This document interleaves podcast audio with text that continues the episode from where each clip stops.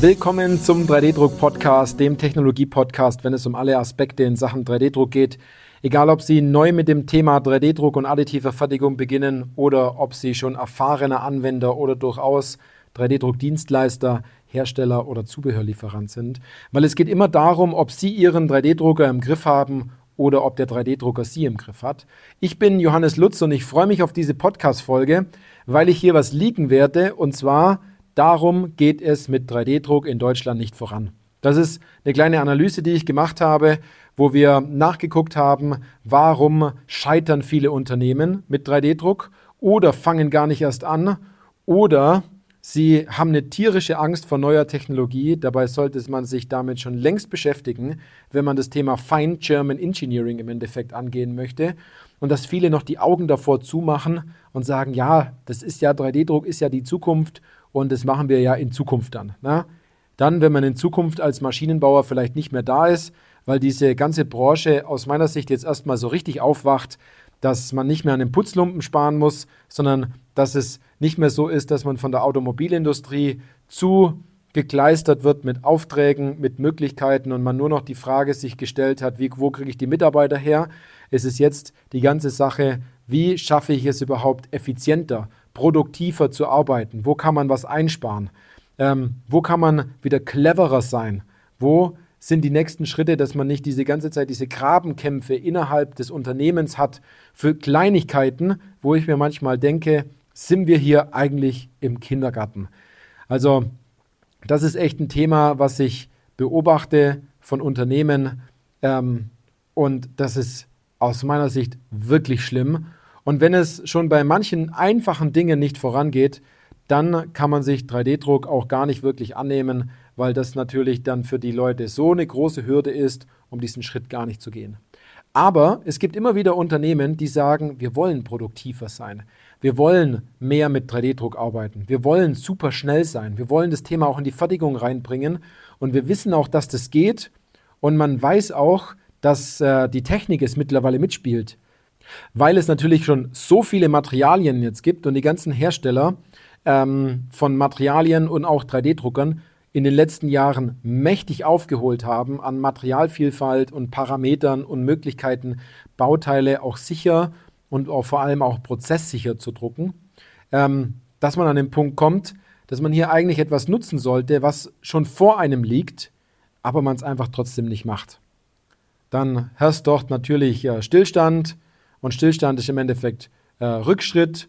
Und dann kennt man das. Die Unternehmen, die am Anfang gesagt haben, wir steigen jetzt voll in 3D-Druck ein, die haben wahrscheinlich aufs falsche Pferd gesetzt und sich einen Metall-3D-Drucker gekauft und äh, bauen da jetzt ein Regal drumherum, damit sie das Ding nie wieder sehen müssen, weil es völlig die falsche Technologie war. Und für die ist das Thema schon immer verbrannt und die werden da auch nichts mehr machen. Aber Sie kennen ja meinen Spruch, wer einmal eine schlechte Pizza isst, heißt ja nicht, dass jeder Pizzabäcker schlechte Pizzas macht. Und dann gibt es natürlich auch die anderen, die fangen da mal mit einem kleinen Gerät an und dann ist der Mitarbeiter weg und zu einer anderen Firma gewechselt, dann steht das Thema. Oder man hat deutlich Gegenwind aus anderen Abteilungen bekommen. Und da gibt es ja ganz, ganz viele Punkte, warum es doch drinnen in den Unternehmen mit 3D-Druck nicht vorangeht. Ich glaube nämlich, dass jeder Ingenieur gerne das Werkzeug nimmt, was am produktivsten ist was am besten funktioniert. Das kennen Sie auch. Sie würden ja nie den allerschlechtesten Rasenmäher nehmen, um Ihren Rasen zu mähen, sondern Sie würden den nehmen, wo es einfach ist, der Ihnen einfach keinen Stress erzeugt.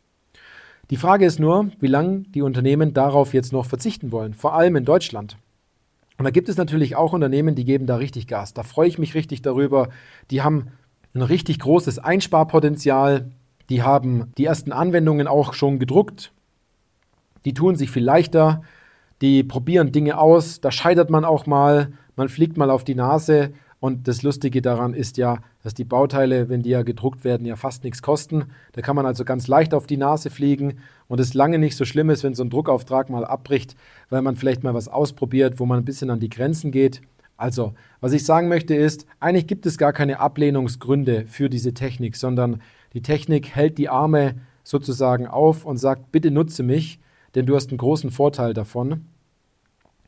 Ähm, wo aber viele noch immer noch meinen, nee, das, das muss man nicht machen. Und jetzt komme ich auch zu diesem Punkt, wo man natürlich heraus, wo wir herausgefunden haben, warum bewegt sich denn dort oft nichts.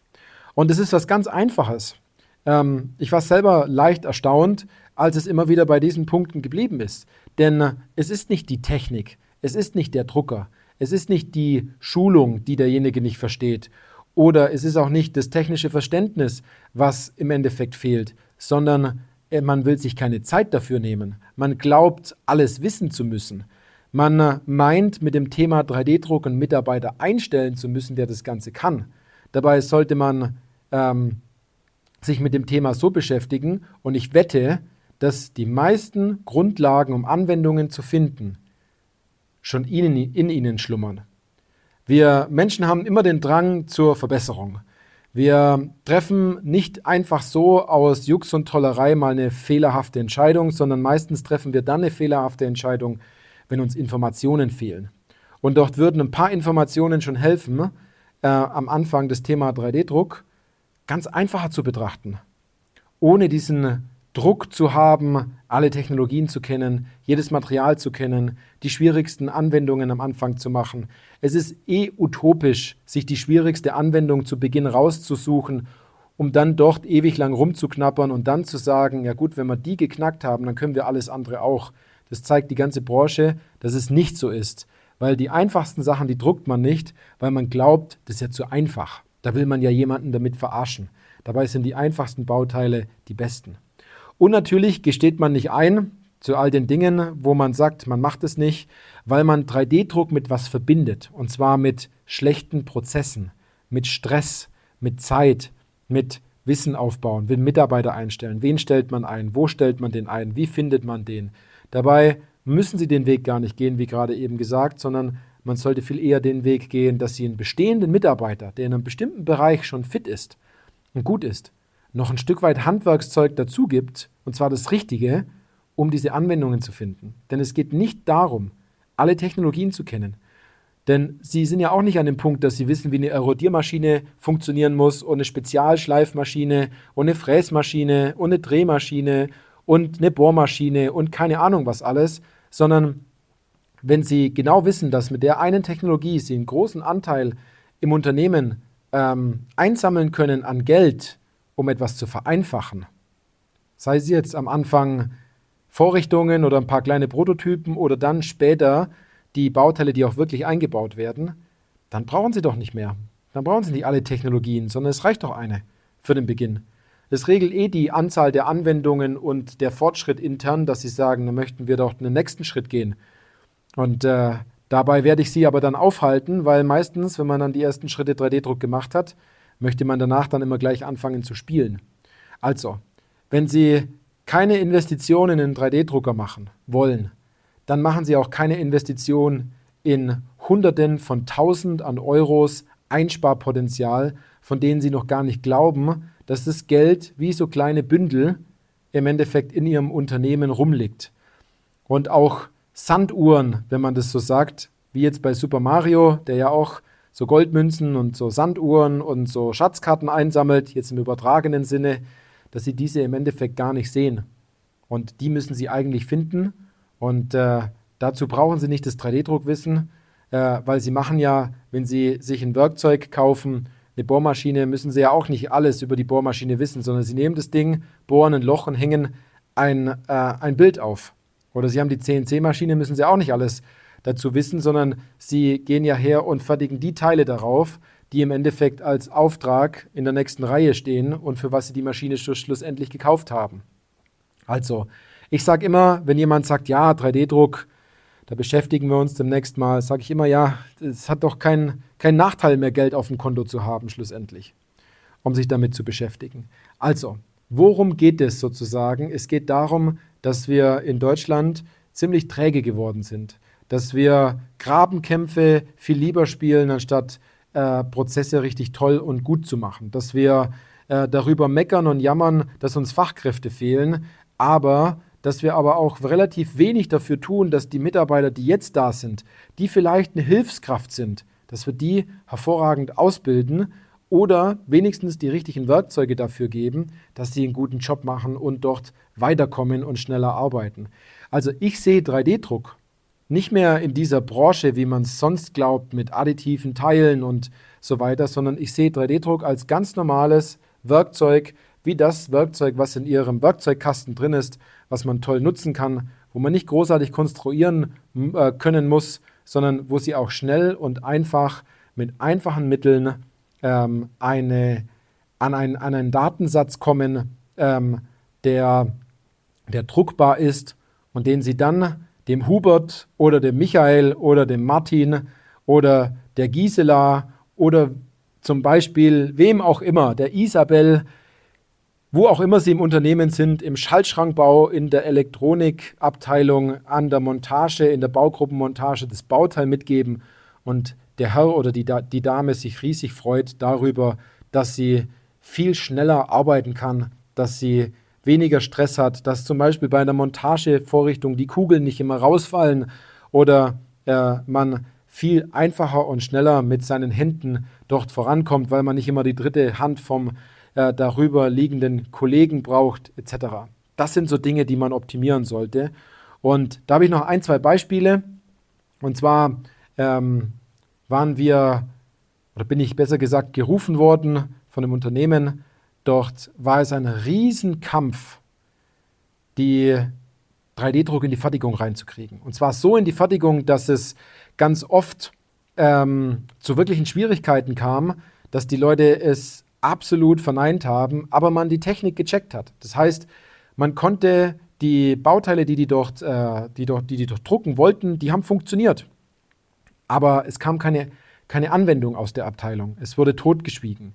Und der Knackpunkt dabei war nicht, dass 3D-Druck nicht gut ist oder dass äh, es mit der Technik nicht funktioniert hat oder dass das schwierig ist oder auch die Leute keine Zeit hatten, sondern es war ein absoluter Kommunikationsfehler in der ganzen Fertigungsabteilung, dass von Grund auf, seit Bestehen dieses Unternehmens, der Abteilungsleiter immer gesagt hat, ich möchte, dass ihr eure äh, Vorrichtungen alles selber fräst, ich möchte damit nicht belastet werden. Ihr habt alle das Wissen, diese CNC-Maschine dafür zu benutzen. Ihr könnt euch Material aus dem Lager schreiben, so oft ihr und so viel ihr braucht. Ihr habt hier ein kleines Regal mit äh, irgendwelchen Passfedern und mit Schrauben und Muttern etc. Baut euch die Sachen selber. Ich will davon nie wieder was hören. Ich will damit gar nicht belastet werden. Und somit war es dann auch so, dass das angesprochen wurde.